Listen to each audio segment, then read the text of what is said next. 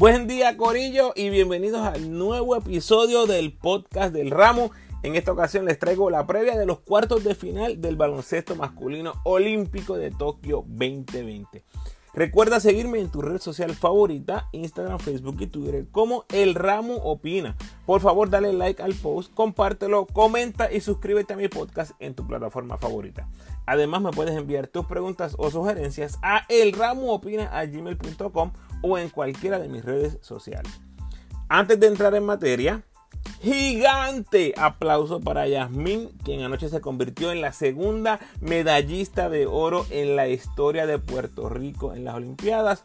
Se une a Mónica Puig, que ganó oro en tenis 2016 allá en Río. Dos oros olímpicos en nuestra historia, dos mujeres. Que vivan las mujeres y que viva el deporte puertorriqueño. Además, aprovecho para felicitar y mostrar mi agradecimiento a las chicas que por primera vez clasificaron al baloncesto olímpico femenino, aunque perdieron los tres partidos por margen abultado. That's not the point. El orgullo que siento por ellas no decae en lo absoluto. Gracias a todos los que se pusieron el Puerto Rico en el pecho y nos representaron y nos siguen representando en las Olimpiadas de Tokio.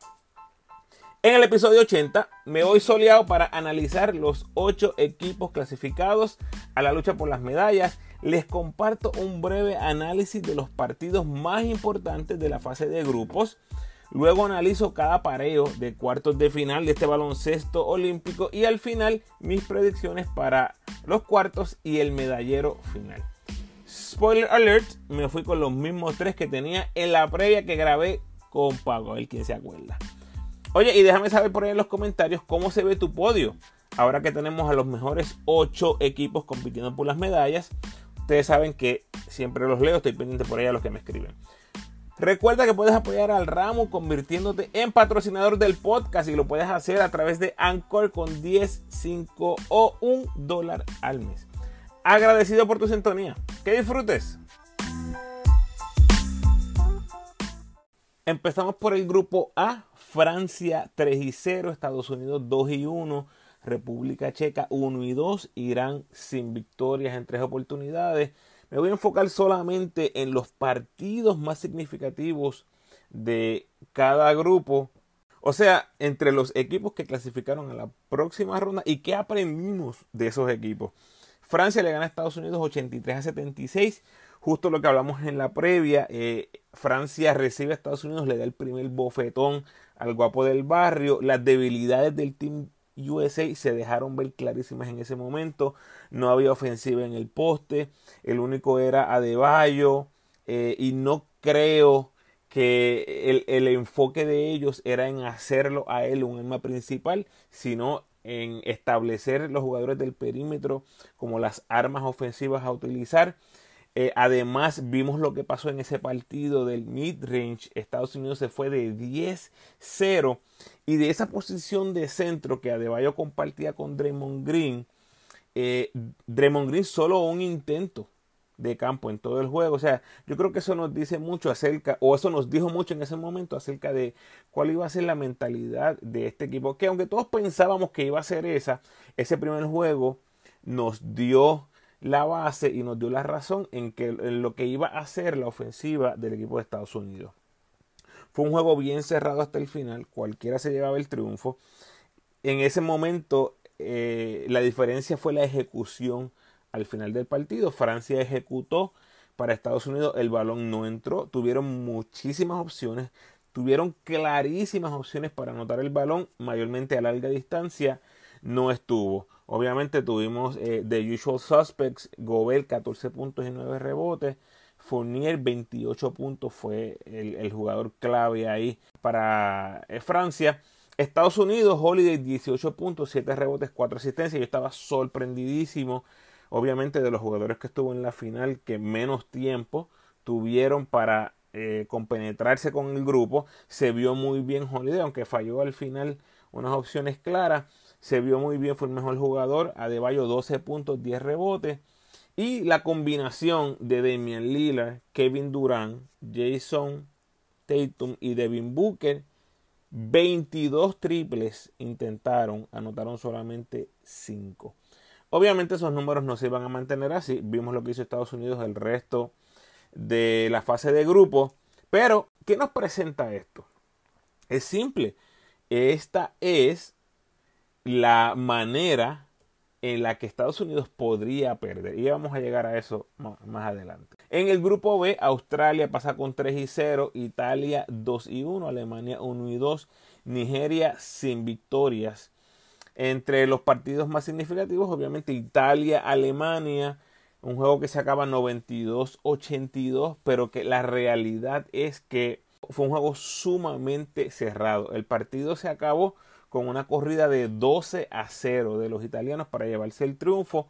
Entre los dos equipos anotaron 30 triples, una fiesta de bombazo, un verdadero espectáculo ofensivo y 23 errores entre ambos. Es un número relativamente bajo eh, que no, nos muestra que fue un partido bien jugado. En ese partido, canasto de Wagner, restando 4.45, puso el marcador 82-80 como les dije, súper cerrado. Y de ahí en adelante Alemania no volvió a anotar. Italia se fue en escapada. Triple de Fontecchio, triple de Meli, doble de Meli, doble de Galinari. Simple y sencillamente Alemania le dio el frío olímpico. Literalmente, porque no fue un derroche de errores al final. Eh, no hubo una fiesta de tiros libres fallados. No fue un espectáculo de los árbitros. Eh, no fue una defensa asfixiante de los italianos. Fue que simplemente el balón no se metió. Y ese partido realmente cualquiera pudo haber ganado ese juego. Eh, después tenemos Australia e Italia, 86-83 para los australianos. Eh, partido para el que todavía Australia contaba con Aaron Baines. Lograron contener a Galinari y a Meli. Dominio absoluto en las tablas de los australianos. Ganaron 44 a 30. Pero la diferencia mayor, 16 a 6 en rebotes ofensivos. Esos puntos en segundas oportunidades, 17 a 5, probaron ser la diferencia en el partido. Además, Australia, 26 asistencias en 32 canastos anotados, simplemente fenomenal. Un equipo que demostró en ese momento, hasta ese momento, que lo podían hacer en ambos lados de la cancha, eh, defensa y ofensiva. Después eh, les toca con Alemania y les ganan 89-76 básicamente este partido de los primeros 15 minutos fueron bien, bien luchados. Australia se pone las pilas y básicamente no volvió a mirar atrás en el resto del encuentro. La diferencia de los errores abismal en este partido. Australia 6 errores, Alemania 18. Y en el baloncesto, en el baloncesto internacional específicamente, ustedes que me escuchan saben, cuando usted comete 6 errores, la posibilidad de ganar es enorme, es altísima. El diferencial de menos 17 en rebotes que tuvo Australia realmente no hizo tanto boquete porque los alemanes apenas anotaron 14 puntos en segundas oportunidades. O sea, cogieron 18 rebotes ofensivos y solamente pudieron anotar 14 puntos en segundas oportunidades. Aquí es bien curioso que veamos porque este es el nuevo Australia, ¿no? Eh, pierden los rebotes de esta manera tan abiertamente precisamente cuando pierden a Aaron Baines su centro regular, una pieza enorme, una pieza clave para este equipo, una pieza que rebotea, que defiende, que puede meter el triple de vez en cuando, que puede ayudarles en la ofensiva interna. Ese fue el partido que Aaron Baines ya no jugó, de ahí en adelante no va a estar con Australia. Así que me parece que en ese juego vimos al, mismo Australia haciendo los ajustes sobre la marcha, eh, cómo iban a tener que cambiar los roles ahora que no estaba Aaron Baines. Finalmente en el grupo C, Eslovenia 3 y 0, España 2 y 1, Argentina 1 y 2, Japón sin victorias. Ese primer partido de Argentina y Eslovenia, ¿verdad? No hay mucho que decir. Luca en otra estratosfera. Argentina no lo pudo contener. Parecían que no estaban preparados en lo absoluto para lo que iba a ser Luca. Eh, y, como dije en la previa con Paco, o sea, no hay break. Si tu líder ofensivo tiene 41 años. No hay break. Eh, Argentina. Escola fue líder ofensivo con 23 puntos, pero tuvo menos 26 en el más menos. Y no tengo absolutamente ninguna duda que ese debe ser el peor más menos de escuela en su carrera en la selección. Bueno, a lo mejor tal vez cuando sus primeros años, cuando en aquellos tiempos que el preolímpico jugaba Estados Unidos, maybe, pero tiene que ser uno de los peores en su carrera si no es el peor. Y es bien curioso este, eh, este juego, y quiero que lo veamos más adelante, porque Argentina hace 20 asistencias contra 10 errores. Ustedes que me han escuchado por mucho tiempo saben que yo predico ese assist to turnover ratio. 20 asistencias contra 10 errores. Ese es el equivalente, o debería ser el equivalente a un juego perfecto. Argentina perdió por 18. ¿Cómo pasa eso, Ramos? Solamente hicieron 10 errores y perdieron por 18 puntos. Pues, eh, pudiste lanzar el balón, no cometiste muchos errores, tuviste muchos tiros, pero tiraste malo, malo, malo. Argentina tiró 31 intentos de 3, anotaron 5. Gente, esos son, ahí hay 26 posesiones vacías, solo buscando el triple. Y la diferencia en triples, 16 a 5 a favor de Eslovenia, eso es un más 33 en el box score. O sea que sí, Argentina tira el juego perfecto en cuanto a manejo de balón, en cuanto a encontrar al compañero, en cuanto a encontrar tiros cómodos. Lamentablemente no se metió ese tiro cómodo. Y encima pierdes los rebotes 59 a 32. O sea, Eslovenia agarró 18 rebotes ofensivos en ese juego. Ese fue el partido, gente, que Luca terminó con 48 puntos, 11 rebotes, 5 asistencias, 3 bloqueos.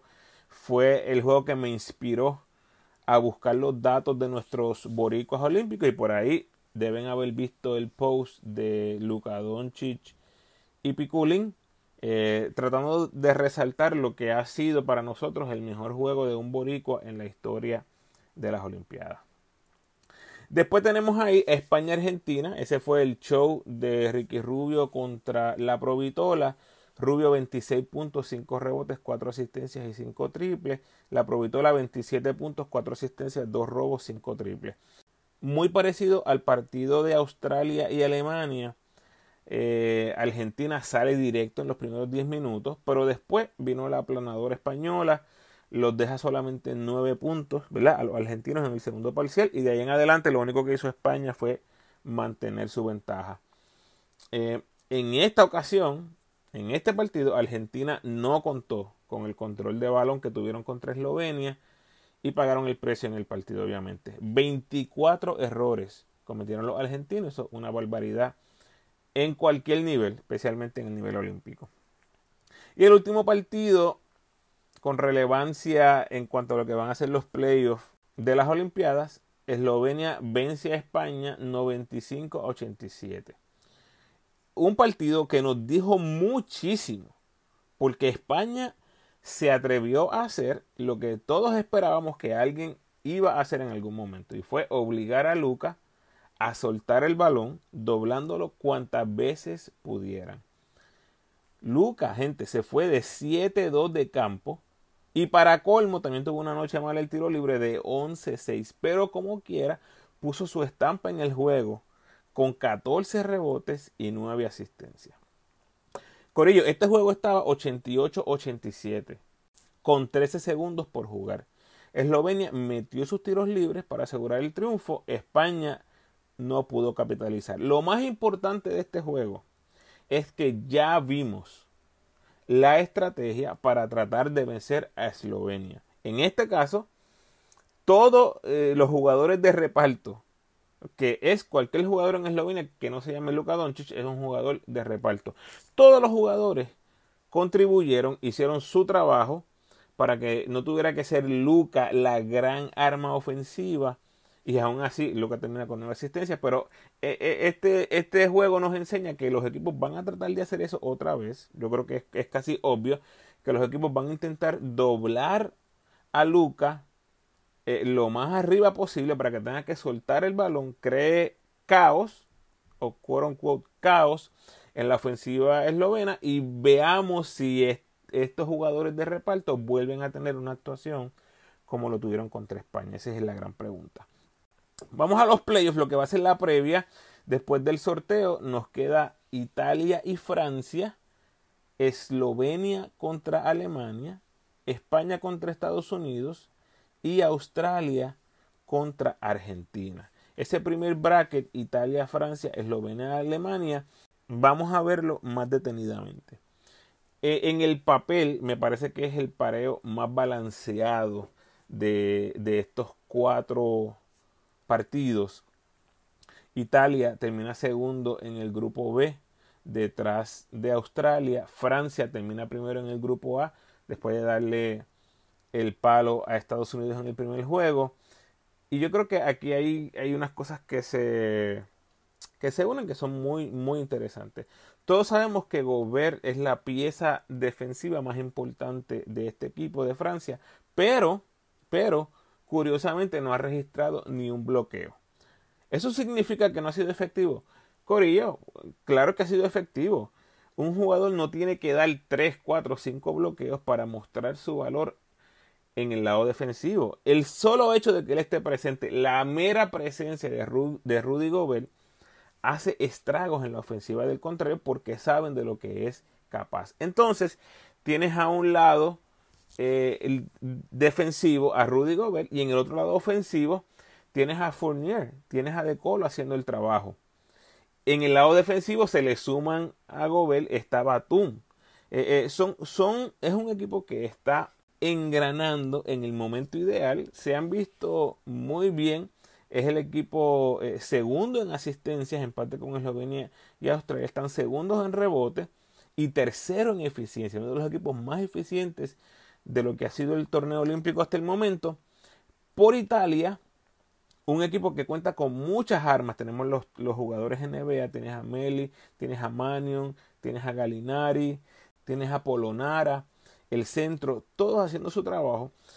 Y la clave principal o el arma principal de los italianos ha sido control del balón. Están primeros en errores con 9 por juego. O sea, primero como el equipo que menos hace errores por partido con 9 por juego. Y si este equipo italiano logra tener ese tipo de juego, control del balón, contra uno de los mejores equipos defensivos del torneo, definitivamente van a tener opciones al triunfo. En este caso, Francia aparenta ser el favorito y ya vamos a llegar a, mis predicciones más adelante. En el, ese mismo bracket, el otro partido, Eslovenia contra Alemania. Como mencioné, aquí la clave va a ser cómo detener a Luca. Eh, un Eslovenia que está invicto con Luca en uniforme. Y lo que ha hecho Eslovenia ahora ha sido magistral. Primero en puntos, segundo en triples, primero en rebotes, eh, tercero en errores entre los, entre los ocho que, clasificaron, eh, segundo en asistencias, empate con Francia y Australia, pero de todos los equipos clasificados a playoff, último con 71% del tiro libre. ¿Por qué menciono esto? Porque Alemania Terminó segundo en porcentaje de tiro libre con 85% y segundo en triples, porcentaje de triples con 42%. ¿Qué está pasando aquí, gente? Esto es uno de esos partidos que si están cerrados, que ya vimos a Eslovenia producir en el clutch contra, contra España, metieron esos tiros libres, pero como equipo 71%, eh, Alemania 85%. Si esto es un partido cerrado en los últimos minutos del juego, Alemania pudiera dar el palo. Yo no lo veo pasando, obviamente. Este equipo de Eslovenia ha sido un equipo muy consistente, tiene muchas armas, todos están contribuyendo. Y tienes a Luca, que ha sido el mejor jugador de las Olimpiadas hasta el momento, sin lugar a dudas. España, Estados Unidos, tenemos a el segundo del grupo A y el segundo del grupo C. La pregunta para mí en este caso, ¿le va a poder sacar provecho España al tamaño que tienen en ventaja sobre Estados Unidos? ¿O dominará la velocidad y la puntería de los norteamericanos? Es un reto completamente diferente al que enfrentaron ante Eslovenia. España lo que enfrenta ahora con Estados Unidos es completamente diferente, lo que quiero decir contra Eslovenia era tratar de detener a un jugador y todo el enfoque estaba en detener a un jugador que es Luca contra ahora tratar de detener a un equipo de escopetero que después de tener ese primer desliz con Francia se han visto imponentes. O sea, es como enfrentar a Argentina en esteroides. Es lo que van a enfrentar ahora España ante Estados Unidos. Eh, Estados Unidos, pues obviamente, eh, un, juggernaut, es como dicen en, Estados Unidos. Primero en triples con 16 por juego, primero en porcentaje con 43%, primero en porcentaje de campo con 51%, primero en asistencia, primero en bloqueos, primero en eficiencia, segundo equipo con menos errores detrás de Italia, solamente 9.3, o sea, España se la tiene bien, bien, bien complicado, pero ya vimos, ya vimos la estrategia de Francia. Si España logra cerrar, logra cerrar la pintura lo más posible y Estados Unidos viene inefectivo en el mid-range, que fue lo que pasó con Francia.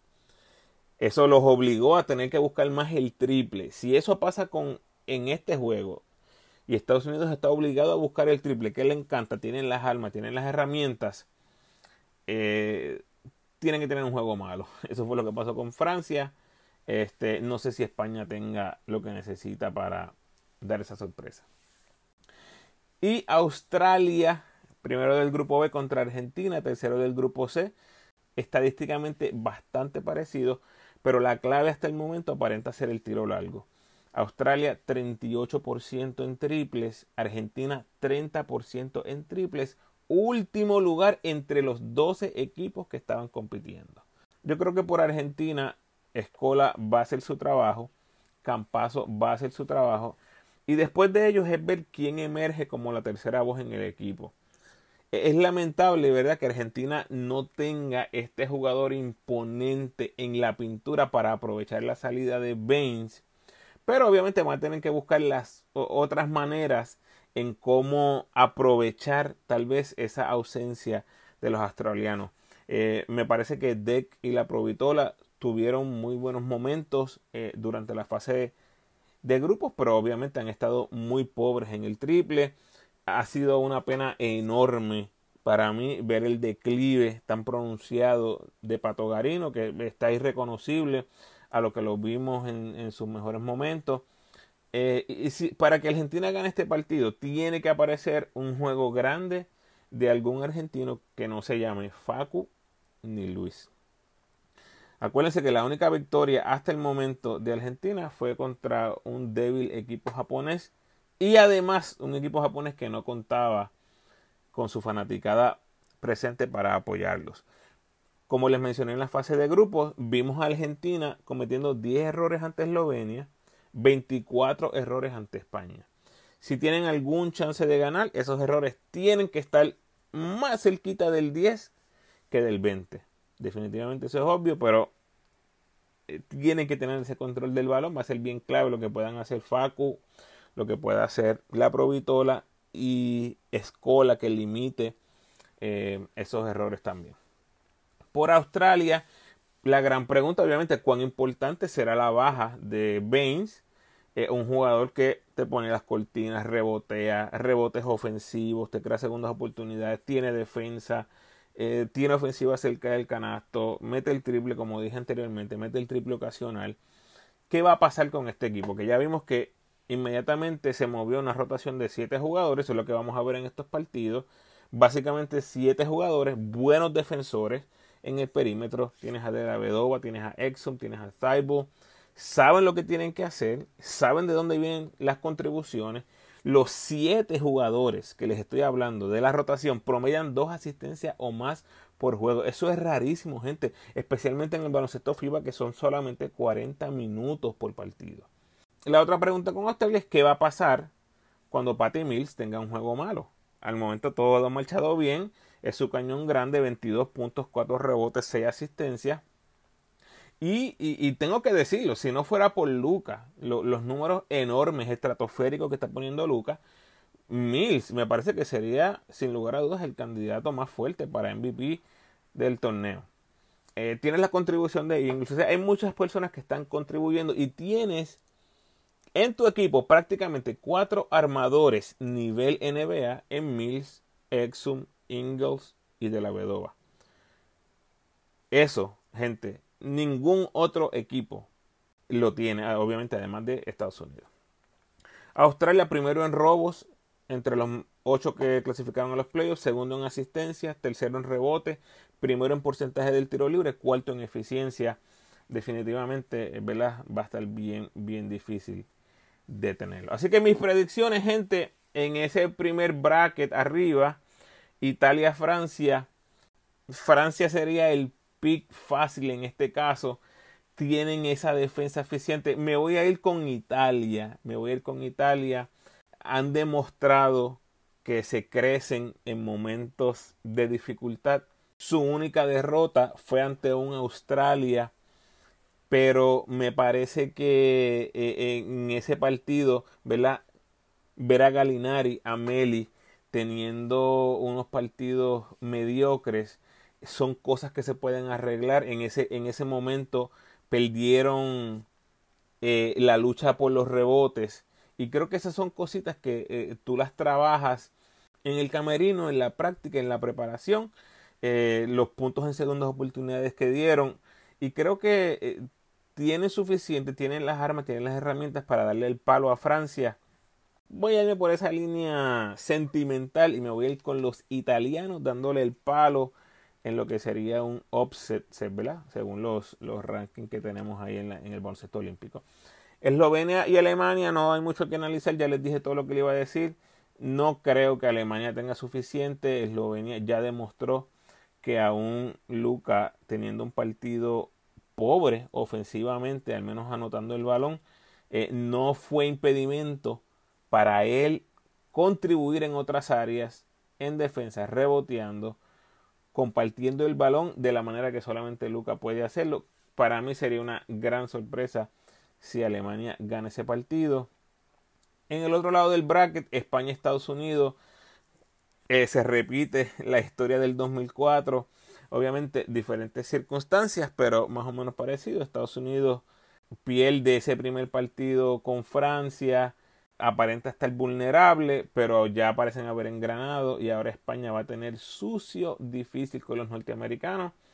Veo a un Estados Unidos muy superior, eh, con más herramientas, obviamente, con más talento. Tienen esa posibilidad de, irse en carrera, esa posibilidad de esos rallies 9 eh, a 0, 3 triples, muchos tiradores. Han estado muy eficientes y creo que ya engranaron, va a estar bien difícil para España. Y Australia-Argentina, bien parecido. Yo creo que eh, aquí termina, ¿verdad? Esta corrida de Argentina se me hace muy difícil pensar que ahora de la nada vayan a aparecer opciones 3 eh, y 4 y 5 en Argentina. Además de que Australia va a tener un enfoque eh, enorme en lo que es Facundo Campazo y Luz Escola. Yo creo que esa va a ser la estrategia de los australianos. Vamos a enfocar nuestra defensa en estos dos jugadores. No vamos a permitir grandes libertades de ellos y dejar que esos otros jugadores de reparto nos venzan. Así que mis semifinales tengo Italia, Eslovenia, Estados Unidos y Australia. En la semifinal Italia-Eslovenia, me voy a ir con Eslovenia. Estados Unidos-Australia, me voy con Estados Unidos, lo que tendría un final de Estados Unidos contra Eslovenia o Estados Unidos contra Lucas por el oro. Eh, Italia-Australia por el bronce. Yo creo que ya lo dije anteriormente. Eh, quiero ver a Australia con una medalla, así que, ¿verdad? Ahora tuvieron una mala suerte de que les tocó con, en el bracket con Estados Unidos.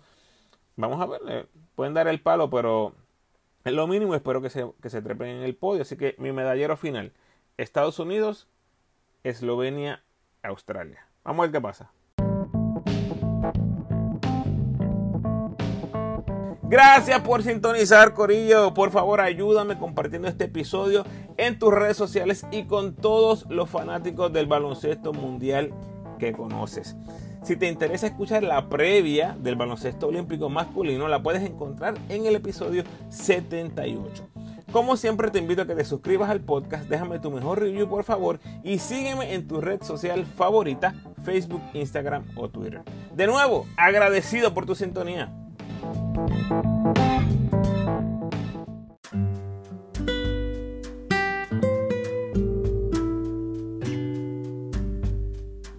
El pensamiento de hoy. Es mejor que digan, lleva años intentándolo. Y no que digan, murió y ni siquiera lo intentó. Vamos, Corillo. Inténtalo. Bendiciones. thank you